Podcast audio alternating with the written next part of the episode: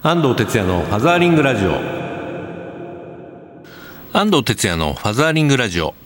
皆さんこんにちは。この番組は父親支援の NPO 法人ファザーリングジャパン代表の安藤哲也がパパにとっての耳寄りな情報をグッドミュージックに乗せてお届けする番組です。はい。というわけで今週も始まりましたファザーリングラジオですけれども、えもう2月も中盤ということでね、だいぶ春らしくなってきた日もあるんですが、まあ三寒四温ということでね、暖かかったり、また冷え込んだりっていうので、え体調の方崩されてないでしょうか。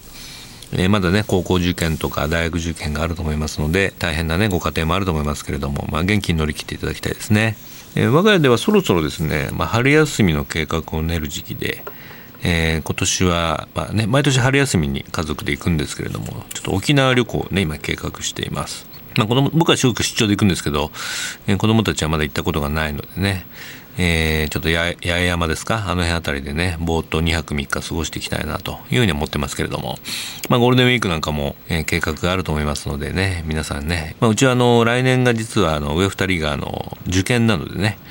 ちょっとあの、その時期は何もどこも行けないと思うので、ちょっと春にね、しっかり満喫しておこうかなというふうに思ったりもしています。ファザリングラジオではツイッターも受付中です。ご利用の方はハッシュタグシャープ84に FM をつけてつぶやいてください。それではファザリングラジオ、今週もよろしくです。この番組は、ワンモアベイビー応援団、タマホームの提供でお送りいたします。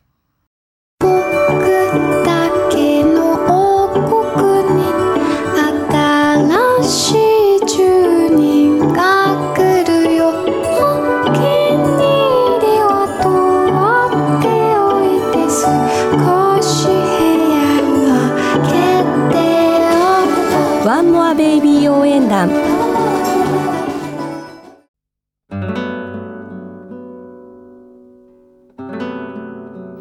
ファザーリングラジオ FM 西東京からお届けしています。ここからはインフォメーションのコーナー。このコーナーでは子育てに関するニュースなどパパたちに必要な情報を紹介しています。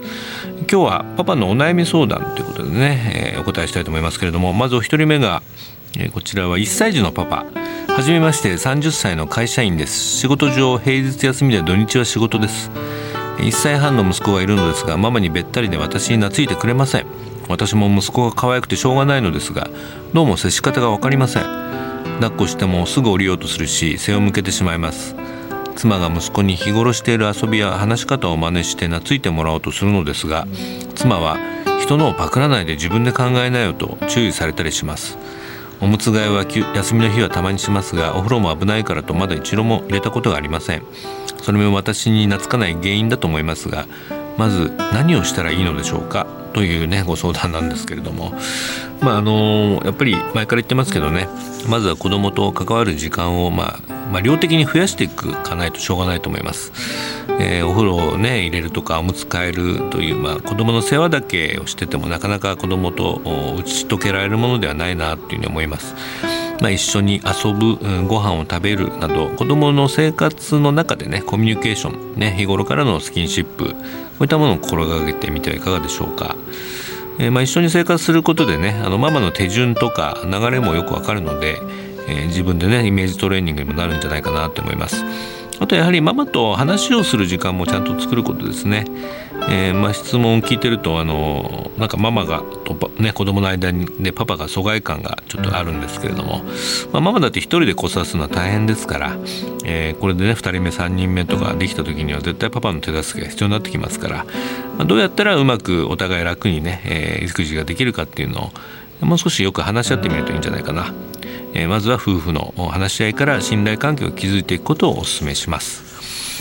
はい、えー、続きまして2人目は、えー、こちらも8ヶ月の男の子のパパからですね、えー、お悩みはママの育休とバトンタッチしてもうすぐ育休を取る予定です。子育て広場に行ってもママばっかりみたいで日中子供とどんな風に過ごしたらいいのかちょっと心配になっていますということですね。はい、最近育休取るパパも増えてましてねこういった悩みがあるんですけどやっぱ地域でね なんか孤独だったりしますので、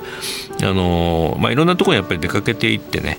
まあ、時々育休中のパパもいたりしますのであの思い切って声かけてみてね仲良くなってみるのもいいですし、まあ、あのママたちと仲良くなるのもねおすすめですね。まあ、あのその時ちょっと恥ずかしくても付き合っておくと将来あの幼稚園とか小学校入った時にねあの、まあ、すっかり仲良くなってたりしますので、まあ、いろんな意味でこう地域のネットワークを広げるという観点を持ってですね、えー、思い切ってこういろいろあの声かけて友達になっておくといいんじゃないかなということですね。まあ、あとあの仕事の方もね、えー、育休取るといろいろあの、まあ、予定が狂ったりとか、えー、会社にこういろんな迷惑かけたりとかいろいろ考えるとは思うんですけれども、まあ、あまりそのそこについてはですね、え、前もって、えー、と準備をするなりしてですね育休中にあまりこう仕事のことは考えない方がいいかなというふうにも思います。えーまあ、会社になんかね遊びに行けたりするんであればちょっと顔子供連れで顔を出したりするとですね、えー、とお互い、まあ、あの安心感も出てくると思いますので、まあ、そういったこともちょっと育休中空いてる時間にねやってみるといいんじゃないかなというふうに思います。まあ、あとはやはり育児だけじゃなくていろんな家事をね、えー、スキルアップさせる時期でもあると思うので無理はせずにですね、まあ、やれることを一つ一つこなしていく、まあ、それをできればあの楽しむような形でねやっていただけたらと思いますね。まあ、肝心なのは育児休暇ではなくて、えー、まあ育児修行みたいなねつもりでやってみると、えー、向上心も芽生えていいんじゃないでしょうか。はいというわけで、えー、今週のインフォメーションコーナーはパパのお悩み相談2件にお答えしました。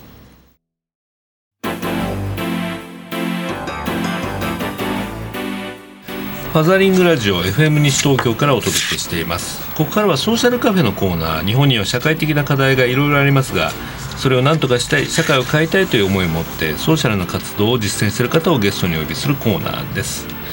え今日のゲストは、え、NHK のディレクターで、え、ワーママプロジェクトワーママオブザイヤ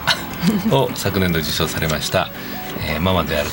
でもあります。雲野一子さんにお越しいただきました。雲野さんこんにちは。こんにちは。雲野です。よろしくお願いいたします、はい、えー、雲野さんとはあの結構付き合いが古いんですけれども、ね、パパサウルスっていうね、はい、NHK のあの、はい、番組が2006年にそうですね。9年も前になりますけれども、はい、この頃僕もファザリングジャパンをこう立ち上げてた頃で。そうですね。六本木の喫茶店で、はい、なんかこう作戦会議しましたね。そうですよね、はい、なんか今思えばねあの辺がエポックだったかなそうです。まだ父親の育児っていうことに対対してあまりご概念がなかったですね。はい。あの番組もね僕らも何回か出してもらったりとかして。ありがとうございます、うん、2010年まで続いてたんですけどもね。そうですね。あの子供、うん、今度子供を大人にしようっていうテーマで本当にこう本当に父親と子供のこう楽しい姿っていうのを、はい、ただ見せたいっていう番組でしたね。ねそうですね、はいまあ、あれから時を経てね今、はい、お父さんと一緒というね、はい、NHK の番組もありますしね。まあいろいろパパたちの悩みもこう変化してきてるんですけれども、はい。まあ、あの宇野さんも今、えー、2児の子さんのお母さんということで、はい、何歳ですか、えー、6歳と11歳の男の子2人がいます。男子2名ですはい もう土日は野球漬けです。はい、よくねフェイスブックなってますよね。もうほとんど多摩川の風に吹かもうね本当にもう辛いですけども でも楽しいですね。そうですね。はい、で下の子は今度小学校ですね。はい、そうです。そうですか。はいまあじゃあ保育園ねの生活もそろそろ終わりということで、ね、保育園は本当に8年間、うん、あの通いましたね。じゃあもう来月の卒園式はもう泣きますね。泣きまで僕も去年泣きましたからね、えー、あれはね感動しもう走馬灯のようにねあのあの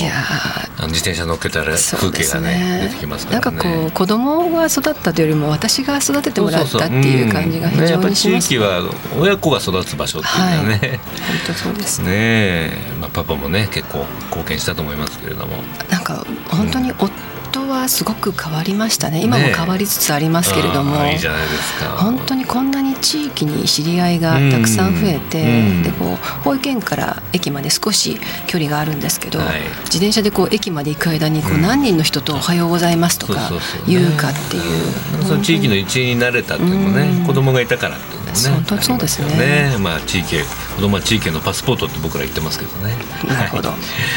はい、まあ、そんな海野さんですけどもあの昨年度あのアワードでワーママオブザイヤーっていうのがね、はい、あのできて、はい、えー、働くママ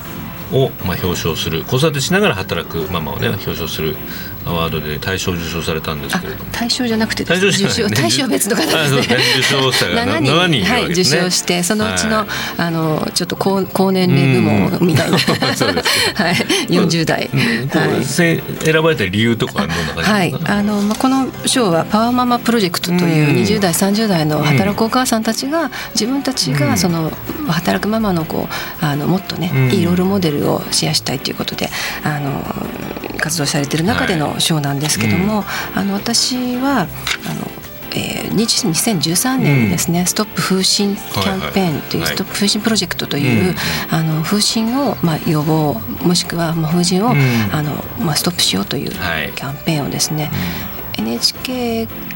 だけではなくて、うん、あのいろんな企業であるとかあとまあ一般の方であるとか、うん、こうみんなであのとにかく止めようというキャンペーンをやりました、はい、そのことであの賞をいただいたという、うん、まあ、私にというよりかは、まあ、ここに関わった仲間たちにもらったというふうに受け止めています。そうですか、はい。まあ、風疹の感染のね、えー、問題っていうのが、まあ、この頃少しこうあの問題化したというか NHK の番組が、ね、そうですね、あのー、えー、ままずはその風疹が流行り始めたっていうのが2012年で、あの兆しを私の同期の記者が、はい、あの取材をしていまして、であの時々ニュースにしてたんですけれども、まあ、私はあのその頃、まあ、報道のディレクターではなくて国際協力の仕事をしていて、違う部署だったんですけれどもたまたま彼女のリポートを見たんですね。でその中であの、まあ、風疹にえーと、風疹の説明って言った方がいいですか？どうぞ。風疹あの風疹風疹のなん風疹のあのが流行り出したという、うん、あのリポートの中であの風疹にかかると風疹の妊娠初期に風疹にかかると、うん、あの子どもが目や耳や心臓に障害を持つということがあります、それをそのそうかかってしまったお子さんは先天性風疹症候群というふうになってしまうんですが、その先天性風疹症候群になったお母さんのリポートだったんですね。でそのお母さんがそのリポートの中であのあんなふうにななりたくないと思われてもいいから、まあね、皆さん予防接種を打って風疹をねにならないようにしてほしいと。いうことを顔出しで名前も出しておっしゃっていてでそれ私はこうなんか大学台所で お皿洗いながら見てたんですけれど、いやこれしかしあのもしテレビでこう、まあ、報道ですからやってるんですけども、これ1回だけでは社会は変わらないんじゃないかなと思って仲間たちに呼びかけたというのが始まりです。ねはい、でそこからあの、まあ、どうしたら皆さんに知っていただくことができるか、でウェブサイトを立ち上げたり、あと、まあ、ターゲットが、あの主に流行の中心が20代から40代の男性が主でしままさに働く世代が主でしたので。男性なんですよね。そうなんですね、はい、あのまあそれも理由があるんですけれども、うんうん、あの風疹の抗体を持っていない、うん、で今までのその予防接種の仕組みが背景にありまして、はい、あのまあ、予防接種を受けていない世代というのに、うん、が、まあ、まさにその風疹の流行で免疫がなくてウイルスにかかってしまうと。でそうすると社会全体が風疹がかかってしまうと風疹の妊婦さん自身は風疹の予防接種をできないわけなので、はい、そうすると妊婦さんがかかってしまうリスクが高くなると。で実際にかかってしまったお母さんたちのお子さんが先天性風疹症候群になってしまう。まあ、この番組あのパパも聞いてるんでね、はい、やっぱりその男性抗体持ってないと、はい、まあ、流行するとかかる可能性がある。その時にパートナーが妊娠中だとそのリスクが出てくる、はい、そうですね、ねまあ、妊娠1か月で、もしそのあの不審にかかってしまうと、はい、障害が出るリスクが50%以上、もしくはもっと高いとも言われています、なのでただ妊娠の1か月ってほとんどこう妊娠に気づかないような時ですよね、あと、まあ、よくあるのがその妊婦さんが、あの産婦人科に行って妊娠が分かって産婦人科に行ったりしてそうすると検診を受けますよね、でその時に初めて自分には風疹の抗体がないと検査で分かる方もいる、そうするとそこからはもう予防接種は打てないので、うん、こうそういうこう不安不安を持ちながら妊娠生活を送るよりかは、あのまあ、例えば結婚した時にね、うん、パートナーと一緒に予防接種を受けるとか、はいはいはい、そういうことがいいかなと思います、はい、それもやはりキャンペーンでねこういうことを伝わっていかないとなかなかそうです、ね、気が付かないですよね。結婚する時にそこまでね。そうなんですよ。これ今は混合ワクチンがあるんですよね、はい、今、あの単独ワクチンというのはほとんどなくて、えー、あの子どもたちもよく打っていますけど、MR, MR ワクチン、ね、あの、はいはい、麻疹はしかと風疹が一緒になってるワクチンですね。で子どもたちは定期接種といって1歳の時と、それから就学前に2回打ってますが、はい、まあ、大人ですね、あのその年代によってもしくはそのご家庭の判断によって、えー、と予防接種を打ったり打たなかったりということがあります。母母子手帳にしかあれ記録残ってないですからね。実家にあったりすると分かんないですよね。でまあ、母子手帳にももしかしたらそのか書いてあることが本当正しいかとかですね。ね、あと風疹にかかったって書いてあっても、それが風疹だったのかどうか。そうだよね、はい。これも今助成金とか出てるんですよね。あ今はですね、うん、あの全国で各自治体のによるんですけれども、うん、えーと、抗体検査といってその風疹の抗体がまずあるかどうかという検査を受けるための補助が、えー、ほとんどの自治体で、うん、えーと、出ています。で特に、まあ、あの今年今年度3月31日まで、はい、えー、無料というところも多いです。あそうですはい、うん、で急いでね受けた方がいい方もいらっしゃる。そうですね。ただ、まあ、抗体検査を受けただけでは抗体があるかないかということしかわからないので、まあ、その後に予防接種を受けていただく、もしくは、まあ、抗体検査を受けなくても予防接種を受けることは可能ですし、もし抗体があったとしても、予防接種を受けても構わないので、ということですね。なるほどね、はい西東京市ですかね、はい、こちらこちらこちらもあの3月31日まで抗体接種無料ということで、あの補助が出ているそうです。はい、でさらにその抗体が低かった方には、うん、えー、予防接種を受けられるような制度があるようです。うん、なるほどね。はい。はい、まあそういった情報があのストップ風疹プロジェクトねネットで検索していただきますと、はい、出てきますので。出てきますね。フェイスブックもページもあります。すね、はい。はい。あのまあ国立感染症研究所なんかでも風疹 Q&A とかっていうサイトもありますので、ぜひね、はい、気になる方ご覧いただいた上で、まあ家族を守るためにもね、そうですね。パパ自身もねこういったことに関心を持っていただきたい。はいえー、予防接種受けていただきたいなということですね。この活動もしばらくまあ続けられていくと思うんですけれども。そうですね。ねまああの2020年までに国は風疹を撲滅したいと言っていますが、うんうんすねはい、まあそれよりも前に、うん、あので5年7年ごとに風疹って流行、はい、再流行すると言われてるんですね。なので絶対に再流行しないと。で特に今回、うん、えー、2012年から13年に流行った風疹では、あの先天性風疹症候群の子が45人生まれていることが確認されてるんですね、もしくはもっといるかもしれないと、なのでやっぱり今回こうしてキャンペーンを張っていろんなお知らせしてもなかなかゼロに至らなかったということは私たち本当に悔しい思いなんですけども、あのまあ、二度と流行らせないと思って、あの実際患者のお母さんたちもね、皆さん活動を続けていらっしゃいます。はい。ファザリンジャパンもあの応援していきたいなと思いますので。ありがとうございます、はい、でもね4月からまた小学校が始まるのでそうですね。そっちはそっち忙しいと思います。忙しいです。はい。子育てにね仕事にまたあの張り切ってはい。またなんかいろいろ一緒にねできたらいいと思いますけど。そうですね、はい、あの社会を良くするために。そうですね。はい、はい、というね元気な運のママに今日は来ていただきました。はい、はいというわけで今日は、えー、NHK ディレクターでストップ風疹プロジェクトで活動中の雲野一子さんにお越しいただきました。雲野さんどうもありがとうございました。ありがとうございました。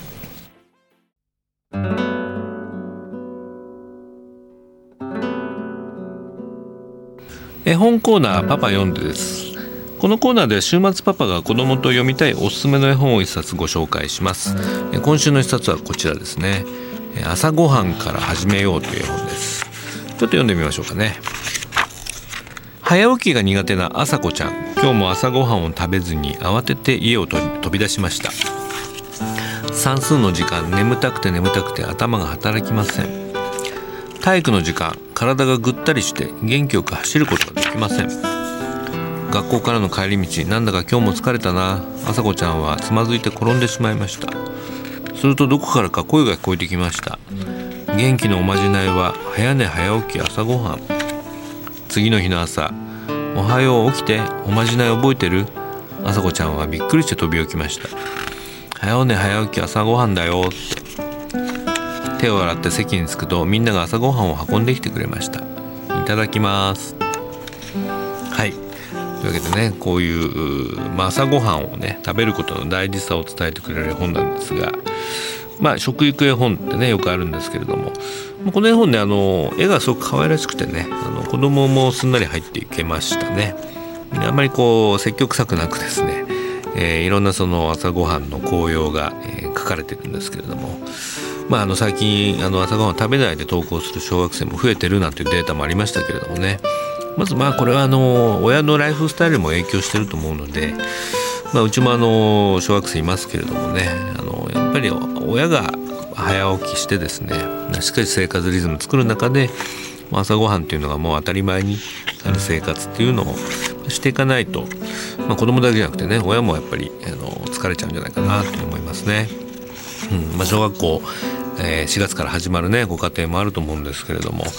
まあ、やはり朝ごはんは基本ということをですね。是非考えていただきたいなというふうに思います。えー、本並にもこんなレビューが来てましたね、えー、こちらは、えー、パワーの源さんというねママから40代女の子6歳のママからですね、えー、元気あっての食育、え、大人も朝ごはんを見直す機会になる一冊です。と書いてありますね。まあ本当にねあの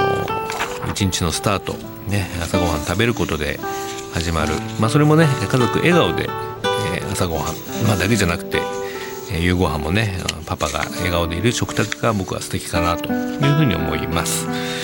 で今週の絵本は朝ごはんから始めよう。鈴木幸子作講談社から発売になっています。フェイスブックページの方にも絵本ナビへのリンクを貼っておきますので中身をご覧になってください。今週のパパ読んででした。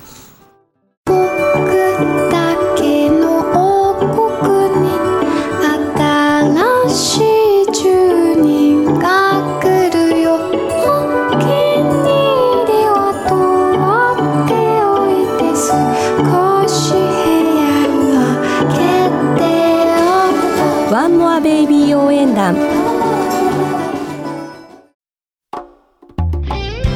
ァザーリングラジオそろそろお別れの時間になりました。2月25日ですが川崎市に僕行きますね、えー、川崎パパ塾ということで、えー、パパが変われば家族と地域が変わるというテーマでお話をします、えー、2月25日は19時から、えー、こちら会場は中原市民館ですね。こちらになっております。えー、川崎パパ塾、えー、Facebook ページがございますのでこちらをね詳しくはご覧ください。2月もね、えー、そろそろ終わりになりますけれどもまだまだ寒い日が続きます、